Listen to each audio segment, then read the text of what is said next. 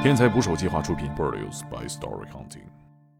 一九年，我们新西兰出了一个大屠杀事件，哦是的那新西兰所有的半自动步枪都被收缴。收了。我记得那一次恐怖袭击，还有现场直播，还有第一人称视角的直播，我看到的那个是真的吗？是他本人发上去的。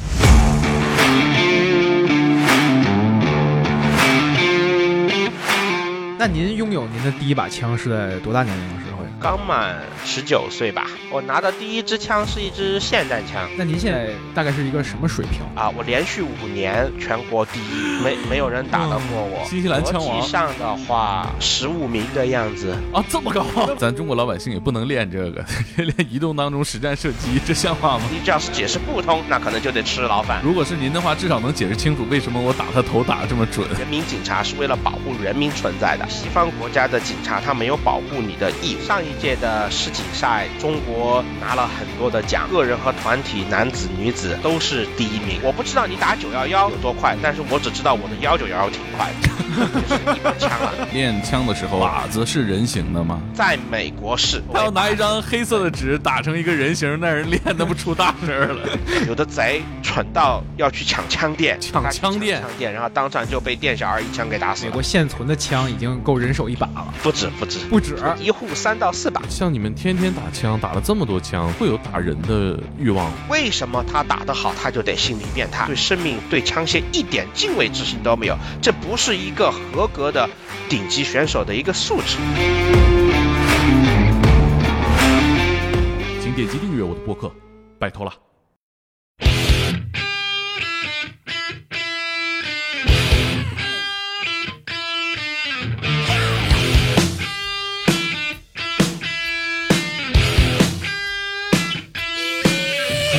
打捞最带劲的职业故事，这里是天才职业，我是猛哥。我是克林，今天我们这一期的选题离我们有点远，但是呢，我们似乎觉得离我们都很近。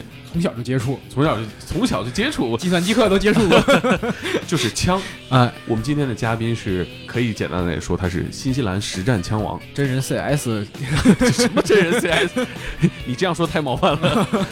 为什么在新西兰呢？因为只有西方的一些国家才允许他持枪、拥有枪，合法用枪，合法合法打枪，所以才有这些实战射击的比赛。实战射击嗯，就不是奥运会那种打靶子的。对，他比的并不是极致的准，而是要结合速度。狠狠什么意思？就直打脸是吧？是要结合速度啊就比如说，呃，你看这个西部片儿里面两个牛仔对决的时候，嗯比的是七步之内全快，七不是串了，反正甭管什么东西，他要快，因为实战嘛。对，所以很多警察参与，嗯呃，并且有很多老百姓。啊对，其实这个老百姓和警察他们在这个不一样的赛事里是混着的。对，中国的军警会参加这个比赛，但是国外的队伍里就会有很多也参加这个今天咱们嘉宾参加的这个比赛。对我们中国人对枪是非常陌生的，在我们节目里面，这么多警察嘉宾，很多都不摸枪，啊，摸枪也就是字面意义上的摸一摸。摸一摸，呃而在很多西方国家不一样，这个枪对他们来说，就像家里边的锤子一样。比如说在农场里面，啊，比如说这个西方的一些猎人，以及大部分的美国人。对 说到这个，其实我们也感觉非常的震惊的一点，就是最近这几个月有如此之多的枪击案发生在美国。常看常新，每天都常看常新 都是悲剧啊！啊尤其你记不记得咱俩看过一个，就是一对邻居啊，啊，因为扫雪，呃，就是吵起来了之后，回到房间里拿枪，就发生了一起惨案。啊他把邻居两口子全给突突死了。德州嘛，德州是德州吗？对，德州，德克萨斯州。啊啊啊！不是是 是，确实是呃让我们觉得非常的耸人听闻，就是这个工具正在毁掉他们的生活。对，所以今天咱们的这个嘉宾，我觉得是说中文的人里最懂枪的人之一了。嗯，可以这么说。我觉得去掉之一也很合理。嗯、有一些哦，不方便说的。对，就但是我觉得他的职业本身，嗯，你会很信服他对枪的一些理解。对因为他从十九岁开始玩枪，到现在是一个职业的，枪手呃，算是运动员吧，我理解。啊，对，嗯，他还卖枪。也是供职于这个枪械公司啊。嗯所以我们这期就聊聊他眼中的枪嗯啊。其实像今天嘉宾所处的这个国家，嗯，他们离枪很近嘛，对，所以就会发生一些我们在中国想象不到的奇怪的事情。有人去卖枪的店里抢枪，他是先抢枪，用抢来的枪去抢枪店 他连抢劫工具都没带，啊结果正如大家所料啊，啊，被击毙了。这不可能实现。人家卖枪的怎么会让你抢走枪呢？对呀、抱着对枪械、对生命的敬畏之心来听这期节。我就听克林说，您是一个玩枪特别厉害的人，玩枪离我们有点遥远，我们我们玩不到。对，就是见都见不到。而且我们节目里边访过很多的警察，他们都表示他们的职业生涯都没见过枪，所以玩枪显然是我们接触不到的一个词儿，我们只是。看见电影里有枪，所以特别想问问你，你们的自我认知是什么职业呀、啊、我自己的话啊、是属于职业选手。其实这个职业选手的定义呢，是跟其他的行业不太一样。一般来说，射击类的话，打得比较好的分纯职业、半职业和业余。那这个哦东西呢，它并不是按照组别来分的，只是大家对自己的这个呃职业化的一个定义吧。呃，纯职业的话，一般来说就是他不从事任何其他跟枪不相关的职业，就是他啊只打枪，或者说在打枪的同时，他是某一个枪厂、弹药厂、改装厂的员工，或者说他就是某一个枪厂聘请过来代言他们这个厂商打枪的职员，这样就是说你是有工资可以拿的，或者说是能嗯挣钱的，这个叫嗯职业选手。当然。职业选手还有一种情况是属于呢，他是属于自雇，我是属于自雇类的，因为我是属于职业选手里面，在不参加训练和比赛的时候，以训练其他选手作为职业，所以哦相当于是职业教练这个样子。哦，然后啊、嗯半职业选手呢，一般来说他就是属于他有一个职业，那打枪呢只是属于他的兴趣爱好，但是他花很多的时间在这里边，然后呢、啊。他又受到了一些比赛或者说厂家或者说枪店之类的赞助，他就会变成一个半职业选手。非职业选手呢，就是完全就是自己掏钱了，然后这一类也有打得非常非常好的，但是总体上来说，世界排名不管任何排名来说，前十名基本上是被职业选手是占齐了的，毕竟人家是靠这个吃饭嘛，对吧？我看那个电视剧里有句话说，好的狙击手都是子弹喂出来的。那你们从事这个行业的，是不是肯定也是这样吧？就是打得多，肯定是明显的会不一样。这是肯定的，训练嘛，嗯、只是有一点不太一样的是什么呢？总体上来说，说这个射击类的训练啊，因为我们现在的这个程度和水平来说是属于非常高了，那这个水平不能作为普通人的理解，在普通人的这个理解的高手的话，其实是不需要用子弹来堆的，达到了一定的水平之后，用子弹来堆才有意义。在达到一定水平之前，其实是不需要用那么多子弹来堆积的。因为我是教练嘛，我们在做训练的时候会有大纲让你来训练，那你啊其实会发现。对于一个新手来讲，百分之八十的时间你是在听课，就跟开车是一个道理。您刚上来的时候，教练是不会让您直接就刹车、离合、点火，对吧？他是先要教你这个是干什么的，就是各种方面的东西，特别是这个在你想要职业化的走这个东西，你必须要嗯给别人合理的建议。那这就跟打网球一样，刚开始的时候你挥拍，你不一定是打球的，你可能就是在那儿不停的重复挥拍的这个动作。当您这个挥拍的动作达到了标准之后，我们再来开始击打球，这样才会有效的利用你的资源，才不会浪费子弹，不会浪费钱，是这个意思。嗯，那是不是这个训练成本真到用枪那一步就挺高的了呀？啊、一旦开始打子弹，那当然就是真金白银就砸进去了，这个成本就自然高起来了。但是在实际开始实弹之前的成本其实是零的，因为嗯你可以理解为你只需要一个模型枪就能达到跟职业选手差不多水平的拔枪和换弹的速度，因为这些是不需要打子弹的。哦对哈，对射击之前所有的动作也是需要系统训练的。对，是这样的。啊射击比赛的话，分射击的时刻和非射击的时刻。实际上，射击的时刻只占总共比赛里面的可能百分之三十。那非射击时刻大概占百分之七十，这一方面都是不需要打子弹就能训练的方面。啊，那非射击时刻这么多啊，都有什么呀？比如说跑动，这里指的跑动不是咱们普通意义上的从 A 跑到 B，是指的是从 A 跑到 B。到 B 的时候就能立马开枪，而不是到了 B 那个点，然后再来开始瞄准，再来开枪。这个其实是不需要开枪，你只需要在家里面平时练这个，这就是所谓的进口和出口，就是说你在嗯进入一个射击位置的时候，这是一种方式；和退出这个射击位置的时候，这是一个节约时间的方式。实际上在做这个动作的时候，你是不需要射击的，你只是把枪抬起来，提前瞄准好，然后一旦准心稳住了就开枪。所以其实。在这个期间，你是不需要射击子弹的，平时在家里面也能练习。然后还有就是说拔枪，拔枪是最简单的一个，不管是谁，世界冠军也是每天都必须要练的，因为这个东西就是最基本的基本功。你一天不拔枪，你手就会生。然后还有换弹匣这个东西，因为绝大部分的组别它都是需要换弹匣的，只有极个别的组别它换弹匣的要求比较少。但是实际上也是需要的，在某些时候，所以说这个也是作为一个基本功，也是必须要平时多加练习的。然后瞄准方面也是属于是不需要射击就可以的，因为你只要自己看到了你的准心或者说红点，那你就知道 OK，这一次我的瞄准已经做得很好了，然后换到下一个靶子切靶，这些都是不需要用子弹堆积的，都可以在家里面不花钱就能训练的时间而已。对。哎，那我想问您一下，您看您说这个要考虑到瞄准这个问题吗？然后我看之前很多香港电影里，他们参加这种枪械比赛的时候，他们上面会有一个呃像瞄准镜一样那个东西，这个东西是您比赛时也也会用用到的吗？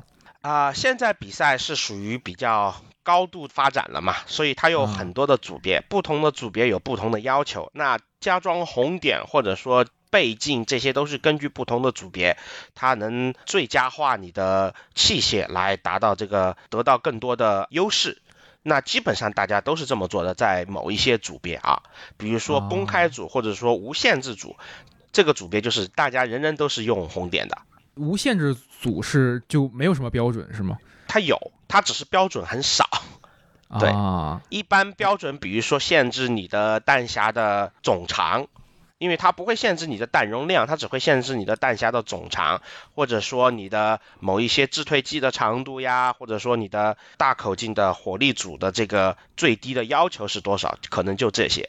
因为不同的呃组别和不同的动态射击的运动，它其实很多要求不一样的，所以说不能同一而论。但是基本上来说是各自有各自的要求，各自有各自的规矩。您现在还在处于日常参与比赛的状态吗？还是说已经是老师了、教练了？我还是以打比赛为主，对，哦，呃，我已经教的比较少了，因为现在我们在做转型嘛，嗯，主要是想要走买卖，就是说竞赛相关的装备和枪械商务方面的东西会比较卖枪了，对，卖给谁啊？一般？一般来说，就是卖给本地的一些啊普通的竞赛选手，或者说一些休闲的就喜欢射射击的朋友们。哦，哎，跟大家同步一下那个我们的信息哈。呃，黑教授，您是在哪个城市？我是从成都出生，但是我现在住在新西兰的基督城克莱斯特彻奇。啊，主要是不在国内啊，就是因为怕误导大家。这个 买卖枪支好像是一个很方便的。哦，对了，那国内到底怎么样呢？做这一行，就是像您提到卖枪啊、卖子弹啊，在国内这些买卖是怎么做的？谁在做啊？这个一般都是由啊一个公司统一来这样做，然后再分给各个民用射击馆这样。嗯，其实是管制非常严格的，基本上来说，普通人是没办法参与这一项的。对，是就是真枪实弹的这种射击，作为娱乐的话，在国内还是比较难，是吧？啊，没问题。你要是作为娱乐射击，这样是没问题的。但是如果一般来说要想达到像我们这样作为一个职业选手的训练活动的话，阻力是比较大的。对啊，啊、因为作为我们做的这个东西，其实是从出发点是以动态类实弹射击作为基准，所以说嗯严格意义上来说，它其实是脱胎于军警的这种战术射击，但是把它更运动化了，这样做，所以说其实。不是特别符合我们这个的，嗯对吧？不太适合我们的国情。咱咱中国老百姓也不能练这个，练移动当中实战射击，这像话吗？那像你看这个运动在国外发展的还挺不错的，那他们是基于什么呢？是是因为有这种传统文化吗？还是因为什么呢？是这样的，绝大部分的西方国家其实都是可以合法拥枪的，这个从来都不是问题。包括啊、我印象中最深切的一个就是很多国内的媒体都在说澳大利亚是完全禁枪的国家，实际上是完全错误的。哦，澳大利亚也是可以随便买卖枪的，只要你拿到了合法的执照。其实跟我们考驾照是一个意思，你只要花钱花时间去练去考，那你就一定能拿到。当然了，你也不能有什么犯罪记录，这些这个是属于基本，对吧？啊、啊它是作为一个呃运动类或者说是打猎，打猎也是属于呃休闲类的运动嘛。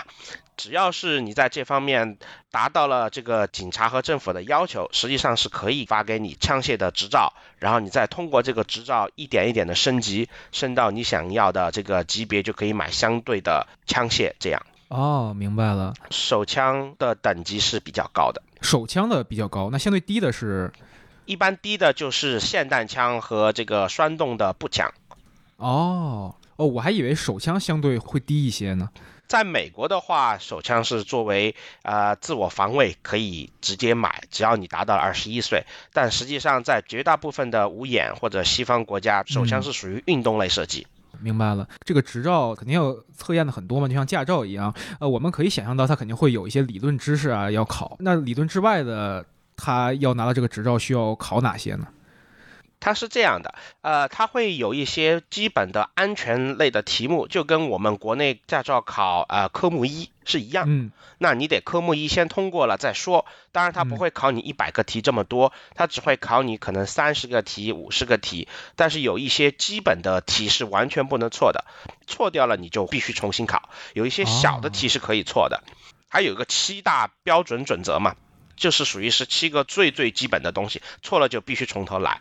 那嗯除了通过了这个理论考试的话，你当然如果说要拿手枪枪证的话，很多地方是要求你需要通过这个手枪射击的实弹的这个考试的。它一哦般其实要求都不是特别高，但是对于新手来讲，在短时间内其实不是特别容易能达到这个水平。那会不会也有一些心理上的测试？因为我们可能对这个实用射击唯一的印象，可能都是小时候看那个张国荣演那个《枪王》，他那里啊边就是一个有点精神类疾病的一个人。他是这样的，呃，他不会做这种所谓的精神类的测试，但是啊如果说在你拿执照的时候，警察会检查那个你的背景，然后如果啊说你在这段期间之前有看过心理医生呀或者什么的，他们其实都是有记录的，他会问你为什么看心理医生这样。如果在跟你做这家访的时候，他发现你这个人的精神不是特别的稳定的话，嗯，他们也可以拒绝发给你这个枪证。然后这个东西很多地区每年都会做一个这个家访的重复的家访，因为它每年都需要重新做一个 renew 嘛，重新给你发一张这个执照，这个样子。手枪类的啊，普通啊枪可能不一定。那他会不会有一些像我们考驾照时候一些是非题呀、比如说，我看这个题，我对没学这个书，我也知道不应该这样做。比如说开车能不能撞人啊，什么情况下要减速啊？考枪的话，会有没有这种显而易见的可能道德层面的题？因为考枪这方面的话，它肯定其他国家的考题我不是特别清楚，至少在新西兰的考题，它可能有的时候会问你，你能不能拿枪去呃射杀别人这一类的问题，那这种肯定是不能的，因为在绝大部分的英联邦的国家。呃，或者说是西欧的国家，这个枪械只能属于运动器材，它是不可以用来自我防卫的。呃，哦能用枪作为自我防卫的国家，其实在国外是非常少的。对，那如果像我们遇到极端情况下，不管是紧急避险还是还是正当防卫也好，那一旦用枪了，是不是也会涉及到违法的行为？这是肯定的，因为基本上，就我所知，绝大部分的英联邦国家和西欧国家的法律，在这个枪械法案里面都明令禁止的用枪作为你的自我防卫的武器，但是。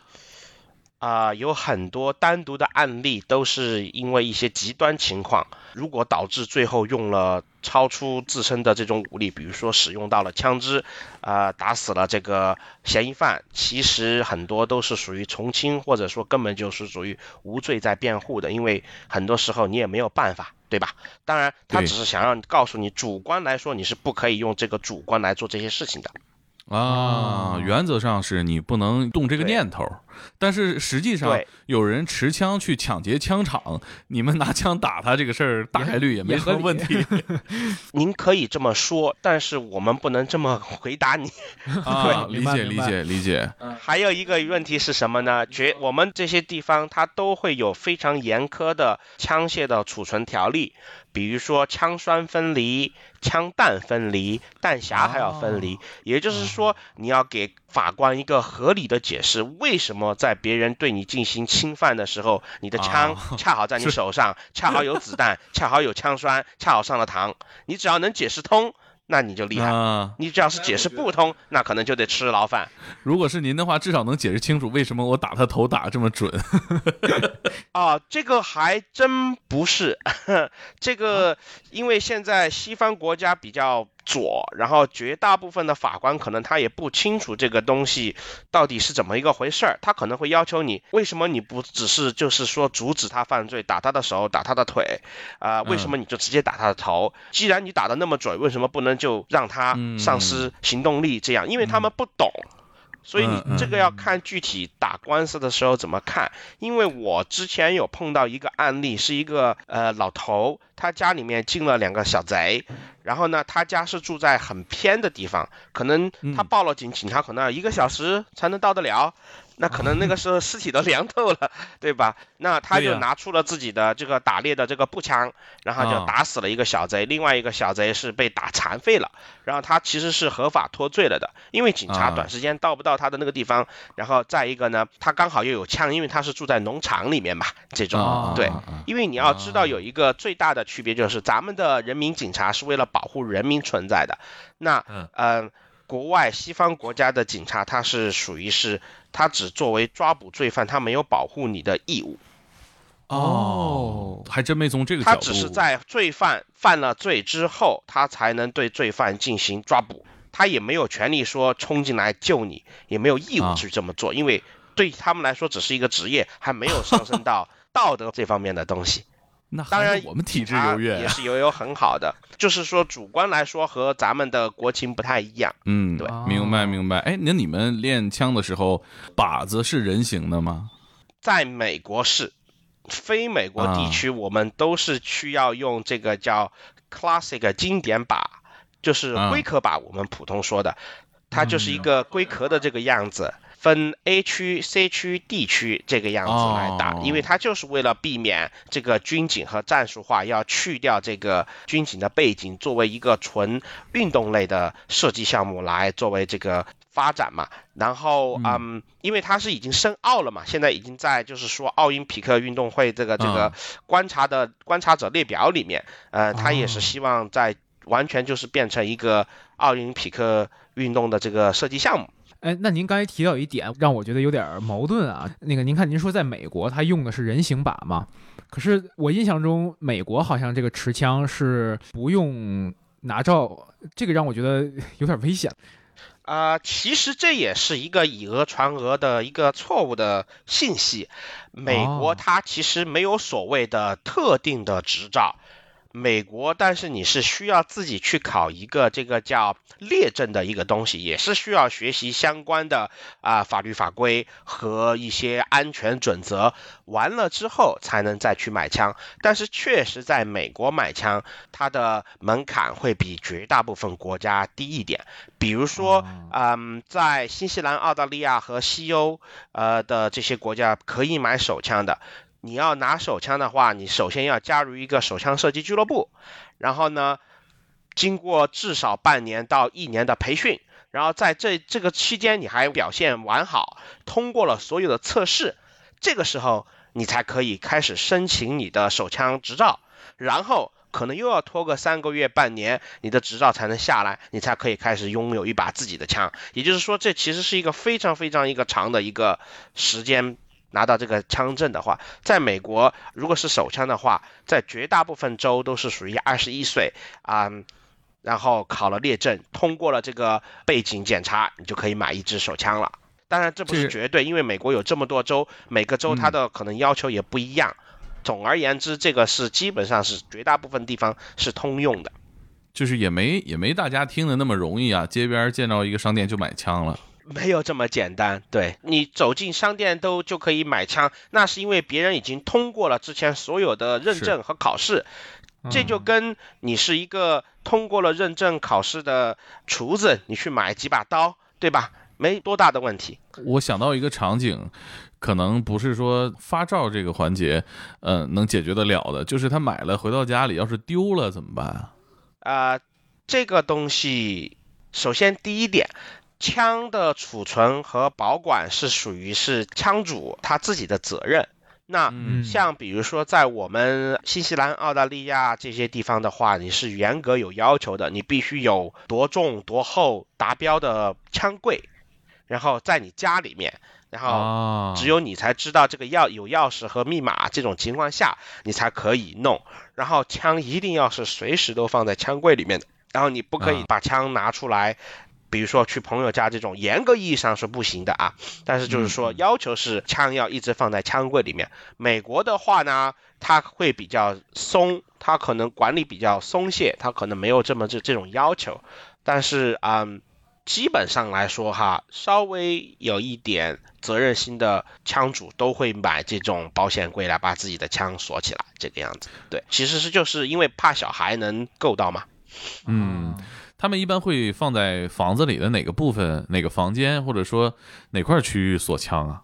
这个不一定，这个要看你自己家里房子的构造，因为警察在这方面有严格的规定。比如说像在我们这边儿，如果说是像手枪这类的枪柜，就必须要放在啊、嗯有水泥的地方，因为这边的房子大多是木质结构的，那你必须要有这个梁和这个柱。你的枪柜必须要至少钉在这些地方，就是说嗯别人不能短时间内给你撬动，把这个枪柜给你搬走就可以了。连柜子抱走是吧？对，哎嗯，那您拥有您的第一把枪是在多大年龄的时候呀？啊、在我读大学的时候，刚满十九岁吧。那么年轻啊！对我拿的第一支枪是一支霰弹枪，他那个那种枪，我们在玩吃鸡的时候发现，就是只有近战好用嘛，稍微有点距离打不着人了。那枪实际能打多远啊？就有效能瞄准其实霰弹枪的有效射击距离是有七百米的，就是理论射击距离啊是七百米能。喷那么远吗？但是因为取决于你用什么样的子弹。对啊，那因为霰弹枪，因为它是呃滑膛枪，它里面啊是没有膛线的，所以嗯说平时平时我们日常用的这种鸟弹或者陆弹，它其实都飞不远，可能顶天了五十米、啊，七十米啊顶天了。但是有一种叫独头弹和这种步枪独头弹，这种是可以飞很远的，两三百米还是哦很轻松，而且还是保有一定的精度的。哦，等于说其实霰弹枪可以用来装那种一发的子弹，也能当个就是像步枪那样用哈，远距离击中目标。是的，我们比赛中会经常用到这种子弹，然后打一个比较远距离的钢靶，这样。啊。哎，你说他这个美国为什么那个靶心做成人形啊？我感觉这个有点可怕呀，天天照着人形练，是不是也不好啊？因为在美国持枪是属于人权，然后他们的宪法就是说您您的生命和财产是不容侵犯的，所以嗯当一旦有人做了这种事情，你就可以保护你自己的财产和家庭和你的生命，你就可以进行反击。所以说对，是武器。他们就会比较多用这种方面的东西来训练吧。实际上，在一段时间内，美国那边种族歧视的这个问题嘛，黑命贵，嗯对吧？嗯这个问题嗯之前出现了，所以说很长一段时间，美国那边都其实不是真的用人形的靶子来作为这个靶子，一般都是用，比如说丧尸呀、僵尸这类的，对吧？哦打起来也没有心理负担，也比较政治正确。对，但实际上又是一个人形的东西，他要拿一张黑色的纸打成一个人形，那人练那不出大事儿了。对，是这个意思。用僵尸，我真是没想到，拿僵尸练没有负担，太像。游戏了。这个没点电影基础的国家来这个可能还来不了呢。是的，那您是小时候怎么会喜欢上这么一个运动？因为像我们小时候可能喜欢篮球、喜欢足球，您这喜欢打枪，对呀、喜欢个车什么的，这都很正常，是吧？啊啊，其实我也喜欢呀，我也喜欢踢球，我也喜欢开车，玩枪这个东西，从小就比较对枪械比较感兴趣吧。因为在新西兰这边的话，你需要十六岁有家长就可以拿枪证，或者十八岁成年就可以拿。然后十八岁成年之后，你还需要考执照。这就是为什么我十九岁才拿到我的枪证，因为我基本上相当于是成年了，我能自己办枪证，我就去弄这个东西了。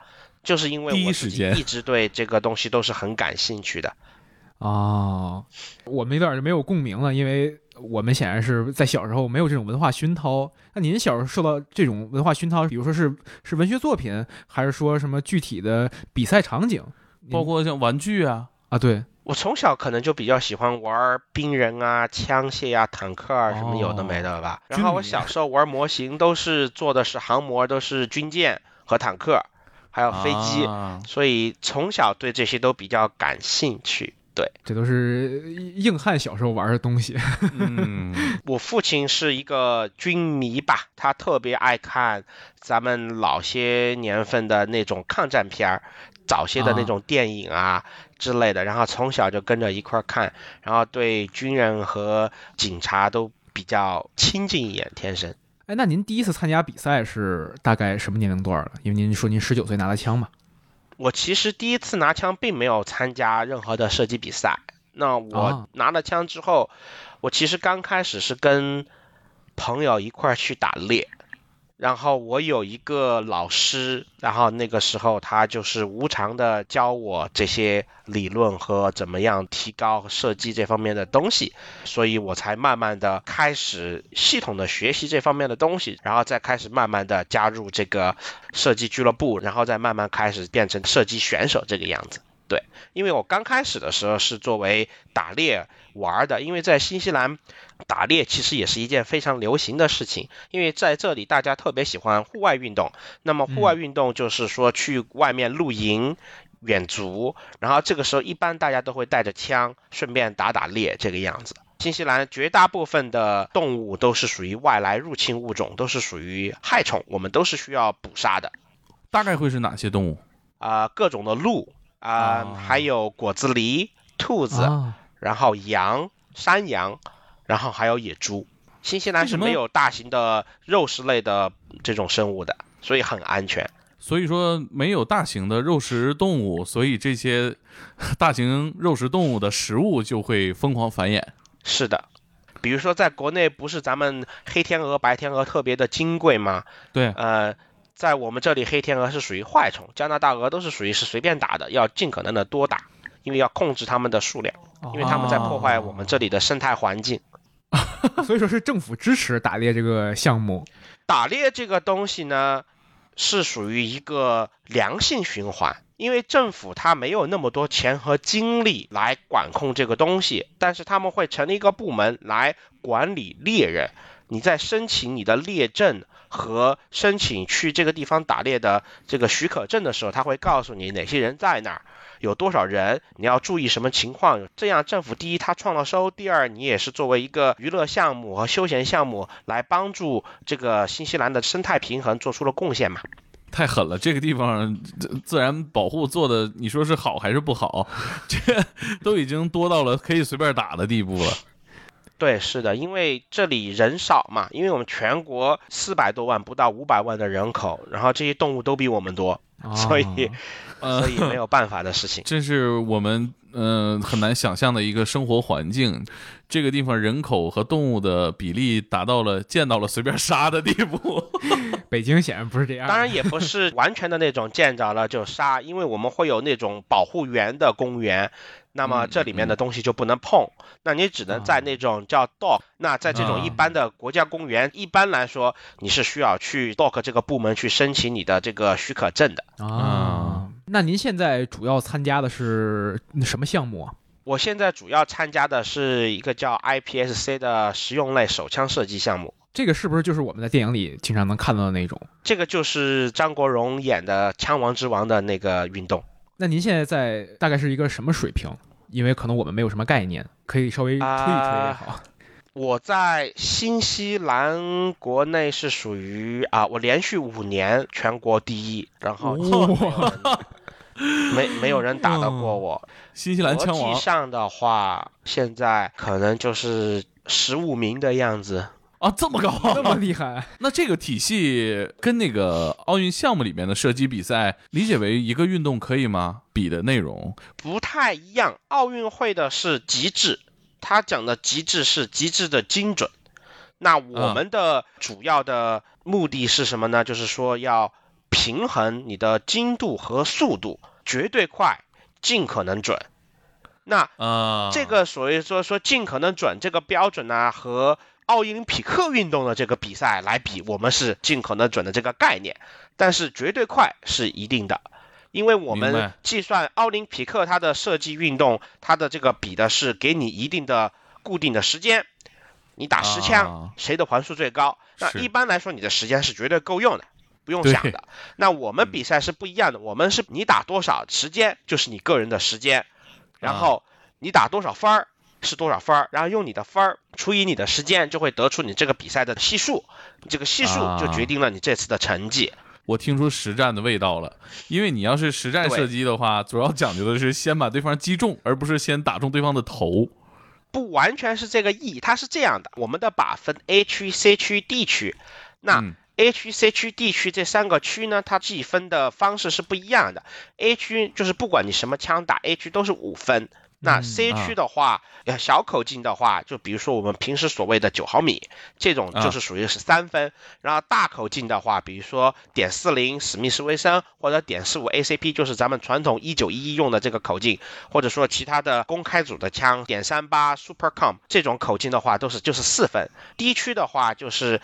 一分和两分这个样子，一般默认的要求是一个靶最有效的击打要两枪，当然有的时候会有特殊的需求，但是绝大部分的时候，它默认的要求是这样的。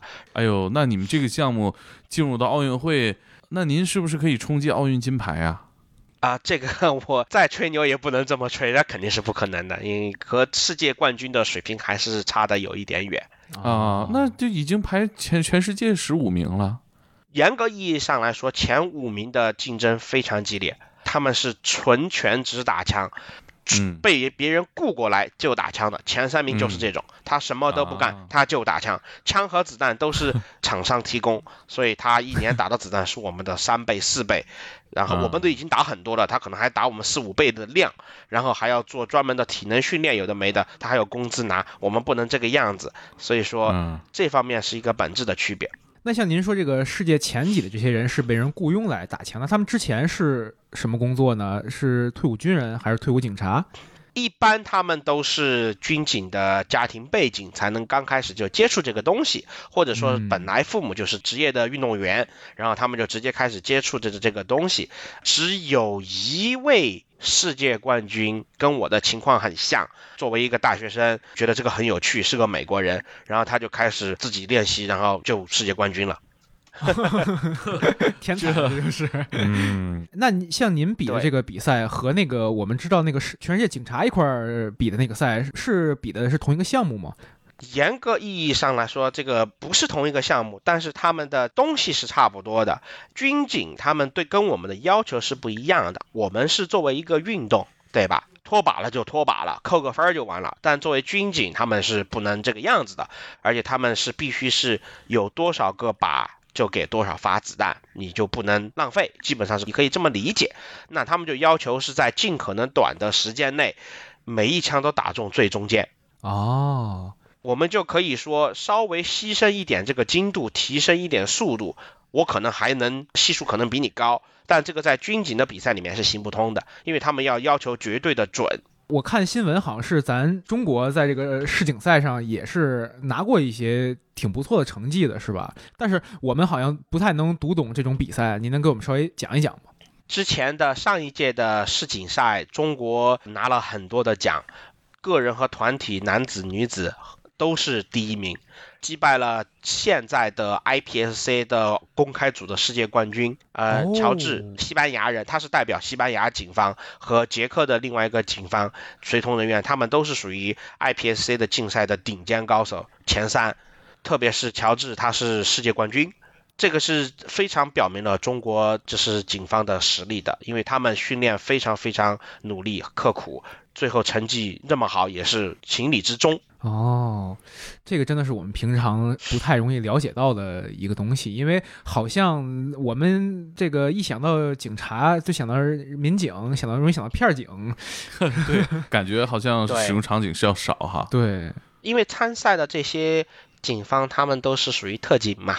咱们中国和国内国外国情不同，那国外的很多的所谓的特警和特种部队，他们其实就是普通的军人和警察，只是在他们这里边，他们是属于技术比较好的，战术比较好，在发生特殊情况的时候，他们才会被召集起来，形成一个这种特种部队，是这个意思。哦那咱们的特种部队是属于全职特种部队，咱们民警呢，同志他就叫什么都得照顾着一点儿，这个是两码事儿。对，哦，啊，当然不同的地区呢，它的这个警方的这个投入也是不太一样的。对可以给我们讲讲您参加的印象最深刻，或者是自己最爽的一次比赛吗？应该是我的第一次拿全国冠军的比赛吧？嗯，嗯，五连冠的那第一冠，应该是二零一六年的第一场比赛，我拿了全国第一。说实话，我虽然很激动，但是我觉得这是意料之中的事情。因为我嗯一五年虽然没有拿冠军，但是是因为我当时的枪械太差了，它就一直在卡弹，导致嗯拖了我很多时间，所以完全没办法发发挥出我应该有的实力。惜败，没有办法拿到第一名。那二零一六年我换了新的枪，那完全不会卡弹，不会出任何的故障，那我完全就顺理成章的就拿到了第一名，这个样子。看来这个比赛途中没有遇到什么坎坷，就是很顺利的拿到了第一名。对这个系统的训练，加上我太太的支持，那您什么时候开始知道说我这个水平不拿第一也就差不多了？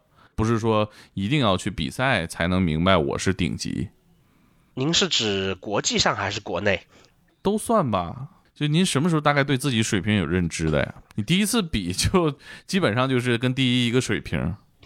啊，也不是第一次比了，就是说，因为我那个时候已经参加比赛两年了，我其实啊真正的第一次比赛，我我觉得自己打的特别好。去比赛的话，其实是分成绩的，宗师、大师 A、B、C、D 和没有组别，就是属于第一次参加的新手。用咱们通用的说法说，对你需要打一场比赛来定级。我第一次我觉得自己特别厉害，我觉得说怎么着也能打个 A 级别或者大师吧，我这么厉害。结果实际上我打了一个 D 级，因为定级赛也会颁发前三名的奖，我还是第四名，所以说我第一次参加比赛，我什么奖都没拿到。但是我这个人我一直都不服输，在第一次比赛之后的八个月，第二次比赛就直接一口气打到了 A 级别，那问题是什么呢？第一次比赛，就是没有见识过其他的高手。第二个就是目中无人吧，可以这么理解。心态的问题。看的电视、动画片和这种射击的电影太多了，觉得自己可厉害了，结果一去就被人按在地上摩擦了。啊、哎，那您说您看过那么多射击类的电影啊、动画啊，您您最爱看的或者您觉得最好是哪些呀？我们这都分不出来，说实在的。对我们还停留在吴宇森式的枪战。我个人认为，如果说以拟真类的话，就是说更贴近咱们实际生活中如何用枪的电影，我认为有三个。嗯第一个是啊，极速追杀》系列，基诺里维斯主演的。啊，这个是我的首推，因为他是嗯去塔兰巴特勒那个职业选手那里去做了啊、训练的嘛。因为塔兰巴特勒他自身是一个非常厉害的选手，他现在属于半退役状态，但是他以前的排名是非常高的，对，他是啊公开组的选手。然后呃，除了这个的话，还有一个叫《勇者行动》，这个呢是关于啊、海豹突击队他们的这个行行动方面的一些故事。它这里面的总体上来讲是非常非常符合咱们的实际情况的。然后第三个是一个非常非常非常小众的电影，叫《圣人与罪人》。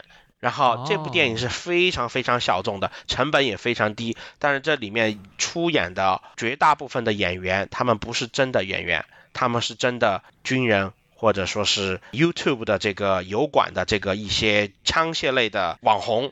对、啊他们一起作为路人甲、路人乙、路人啊丙来这样出演的这个电影，嗯我会推荐大家看一看这个。这部电影其实在枪战方面是特别特别的拟真。啊，那我们小时候看那些就是浪漫派的枪战，像吴宇森啊、徐克这种，呃，会和真实的这种开枪差别很大吗？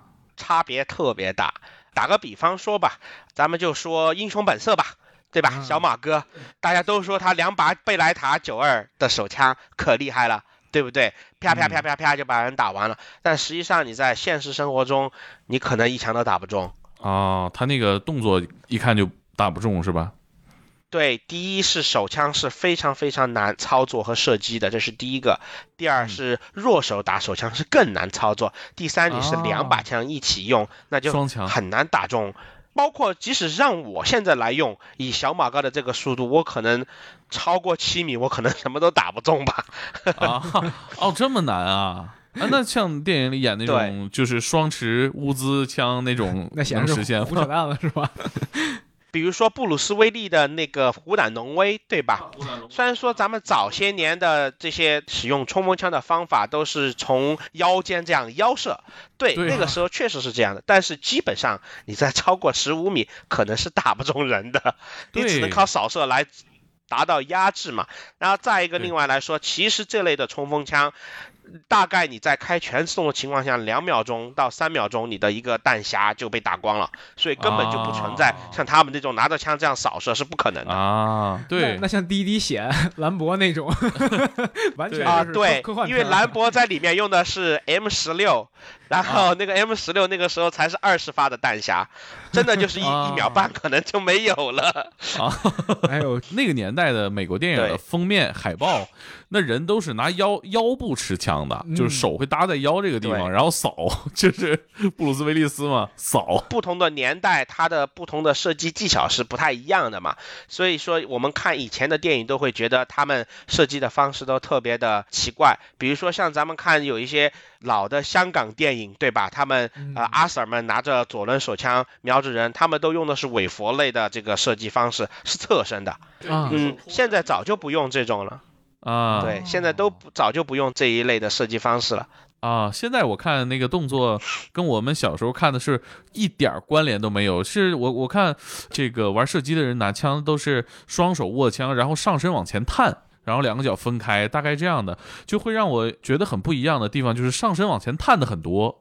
这个是属于不同的使用的原则吧，但我们一般来说，我们上身是不往前探的，这个就啊具体牵扯到了一些技巧类的方面的东西。总体上来说呢，都是双手持枪，然后保持等三角形这个样子，啊枪是处于人的中间，这样子来射击是完全没有问题的，这也是没有任何争议的。除此之外呢，就比如说像《极速追杀》里面基诺里维斯用的那种持枪方式，这种叫 CAR 卡尔以色列的这种呃射击方式，它其实是以中轴线，这个应该是 FBI 啊、中轴线的这个射击方式，把枪和自己的身体的这个指向性一致，嗯所以我身体啊指在哪儿，我开枪的时候就是朝着那个方向打。它在近距离射击是非常有效的，也是比较容易速成的一个方法。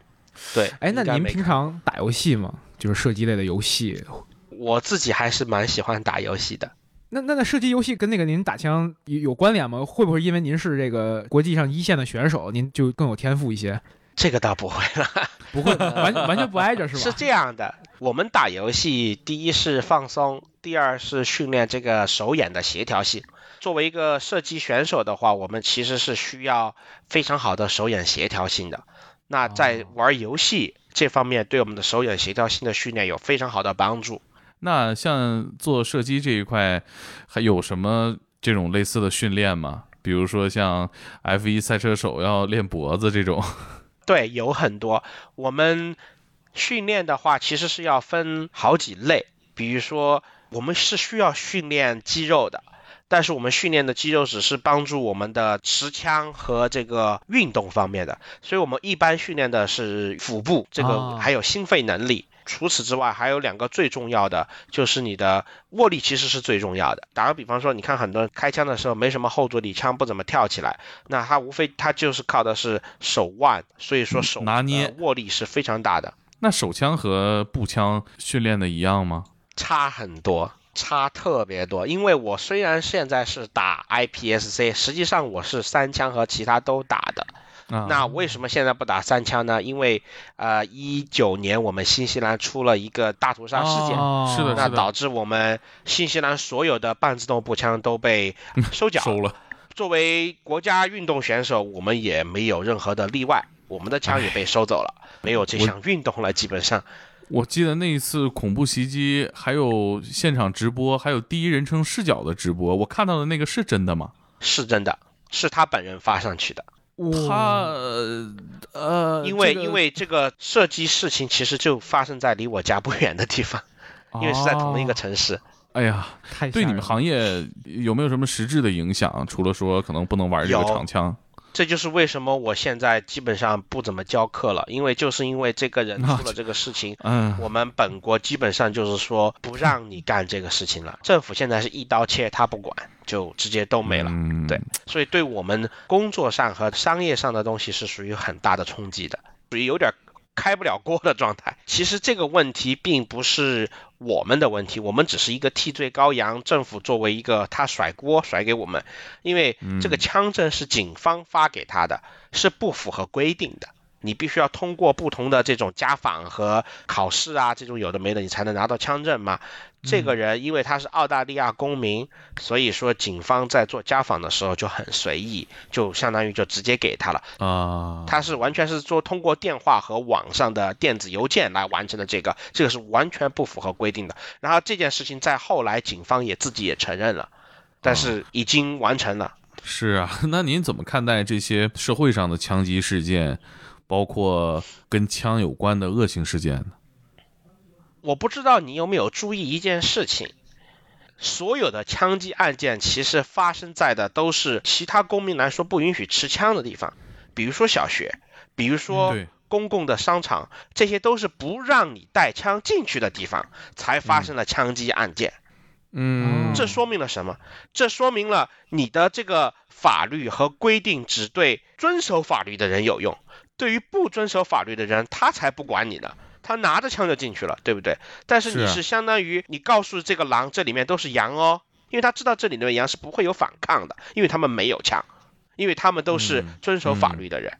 但是你有很多的报道都没有被报道出来，是什么呢？有的贼蠢到要去抢枪店，那可能一抢就被当场就打死了。你们那发生过这种事儿吗？有。有 有发生过抢枪店，抢店，然后当场就被店小二一枪给打死了。他拿什么枪啊？他就是假装他要买枪，然后把枪拿过来就塞了一发子弹进去，然后还没，但是因为这个东西跟训练度有关嘛，他还没弄进去，店小二已经上好他的枪把他打死了。因为对于我们来说，我们是吃这碗饭的，对吧？你可能花四五秒钟是时间完成的一个动作，我一秒钟就完成了，那你不是吃子弹，那你是干啥，对吧？我天哪，这个，呃，就当地也也没报道这些事情吗？没有，他都是报喜不报忧嘛。啊，哎呀，不过我觉得这也太荒唐了，这去抢枪店，他是怎么想的呢？真以为人家？肯定不反击吗？这不可能。也有一些他是属于是晚上去偷枪店，啊他以为没人了但是人家店主还在里面做账啊，或者说对啊账啊这些东西点货啊，他进来了啪啪被两枪打死也有很多的。那像你们从业者对待这个问题，我刚才听下来，是不是说，如果这个国家允许人拿枪，那就所有地方大家都平等，都能拿枪，而不是说我划出一片区域是一定不能让人拿枪的？咱们国内的警察是为人民服务，他是保护咱们人民而存在的。这边的警察他是为法律服务，他不是为你服务的，他不会保护你，你得自己保护你自己。我们平时都爱开一个玩笑，就是说，我不知道你打九幺幺，也就是报警电话有多快，但是我只知道我的幺九幺幺挺快的，就是一把枪了。呃，求人不如求己嘛，打个电话报警，警察还要花点时间过来呢，对吧？这段嗯时间能发发生很多事情，自己手里有把枪，心里有数了。更何况，嗯因为我常年做这个东西，我还有的时候会训练一下警察啊、呃啊，哦，他们的技术我其实不敢恭维，我反正是不会把我自己小命放给他们手上捏着的，那我是不信的。比如说新西兰这个地方的老百姓会不会每个家庭都会觉得我男人多少在枪这方面我得掌握一些知识，或者我有一把枪，这是每个家庭追求的日常的一个生活用具吗？它是这样的啊、新西兰分南岛和北岛，北岛人嗯更多，南岛人更少。南岛的民风更淳朴一点，然后农场多一点。北岛呢移民多一点。北岛绝大部分的人的概念其实是没有枪最好。南岛人基本上家家户户从小到大都是有过枪的，因为有农场，啊有农场就一定会有枪。对，但现实就是你不可能把所有的枪都给禁光掉，对吧？嗯，除非像咱们中国一样，政府它有这么大的力度和能力办到这件事情。嗯对你们这些西方国家干毛呢？对吧？你看，连打个疫苗都都不能 做到全部人都打，你还想把人家枪收上来？你这不是搞笑吗？对吧？说是现在美国现存的枪已经够人手一把了，不止不止。不止。不止我们我们一般说的是美国现在的枪量够武装一户三到四把，我去，这真是全民皆兵，这嗯但是你看看，像新西兰、澳大利亚这些地方是属于英联邦制，持枪是属于你的特权。因为啊。英国是不允许持枪的，这些英联邦国家它留着这一个能力，是因为自然环境需要打猎来平衡这个东西。但因为新西兰和澳大利亚都出现过这种大屠杀的事件，导致了嗯被禁了很多枪，但实际上这个还是能拿得到、能做得下来，也是平常人只要你花一点时间能拿得到这儿的一个东西，所以并不是嗯。完全被禁止了。懂了懂了，特别系统的了解。这是真的是从零科普。对我这我终于弄明白这个枪，他们到底枪对他们意味着什么了。您您多大？啊，我今年才三十，哦，那咱俩一边大，那您都打了这么多年枪了，开始的早啊我有个问题很好奇啊，就是枪本身的存嗯在是用于杀伤生命，那像你们天天打枪，打了这么多枪，处于这个领域里的顶尖，会有打人的欲望，或者觉得打个人好奇这是什么感觉吗？啊，这个不会，嗯，其实这就是我们可能从小看到一些影视作品里的过度渲染，才会让我们有这种、嗯这种想法吧。对，就感觉好像练枪就是要打人，不打人不舒服，就我这个就需要点名批评一下一部咱们的国语电影，张国荣。呃，啊演的《枪王》，我虽然很喜欢看这部电影，但是我对这部电影非常非常反感。就是第一，为什么他打得好，他就得心理变态？对吧？你这是臆想的东西。越是我们这个样子打得越多，打得越好，见识的东西越多，我们越是对这个东西敬畏。张国荣饰演的那个角色，对生命、对枪械一点敬畏之心都没有，这不是一个合格的顶级选手的一个素质。这让我想起了金庸在呃《天龙八部》里提到的一个词，叫武学障。在少林寺修炼七十二绝技的时候，你没有相应的佛法的修为，你突破不了练七十二绝技这个武功的屏障。你能突破这个屏障之后，你也不屑于去用这个武学进行杀伤。所以少林寺并不是没有人能练成七十二绝技，而是佛学到了这个水平之后，你就觉得这个没必要把这件事情打磨到这个程度。嗯，是很相通的。刚刚咱们提到对影视的这个谬误的指出啊，嗯，我们知道国内也有很多是枪械爱好者啊，他们可能嗯，没有更多的跟呃你们这种在国际上玩枪比较多的人进行交流啊。您平时会在哪儿去比如说像一些社交平台什么的。我有自己的微博，我的微博叫小黑 n H E A T O N，然后我在上面会跟大家分享一下我的呃射击训练的一些视频和比赛的一些视频，可以看一看油管，也有我自己的油管。脸书的这个主页，嗯，平时也有在做一些这些东西。那一般都是发一发平时的训练呀和比赛的视频，还有一些其他选手的精彩锦集这些东西。嗯，好啊，好啊。那大家感兴趣的话，就到这些地方去跟雷教授。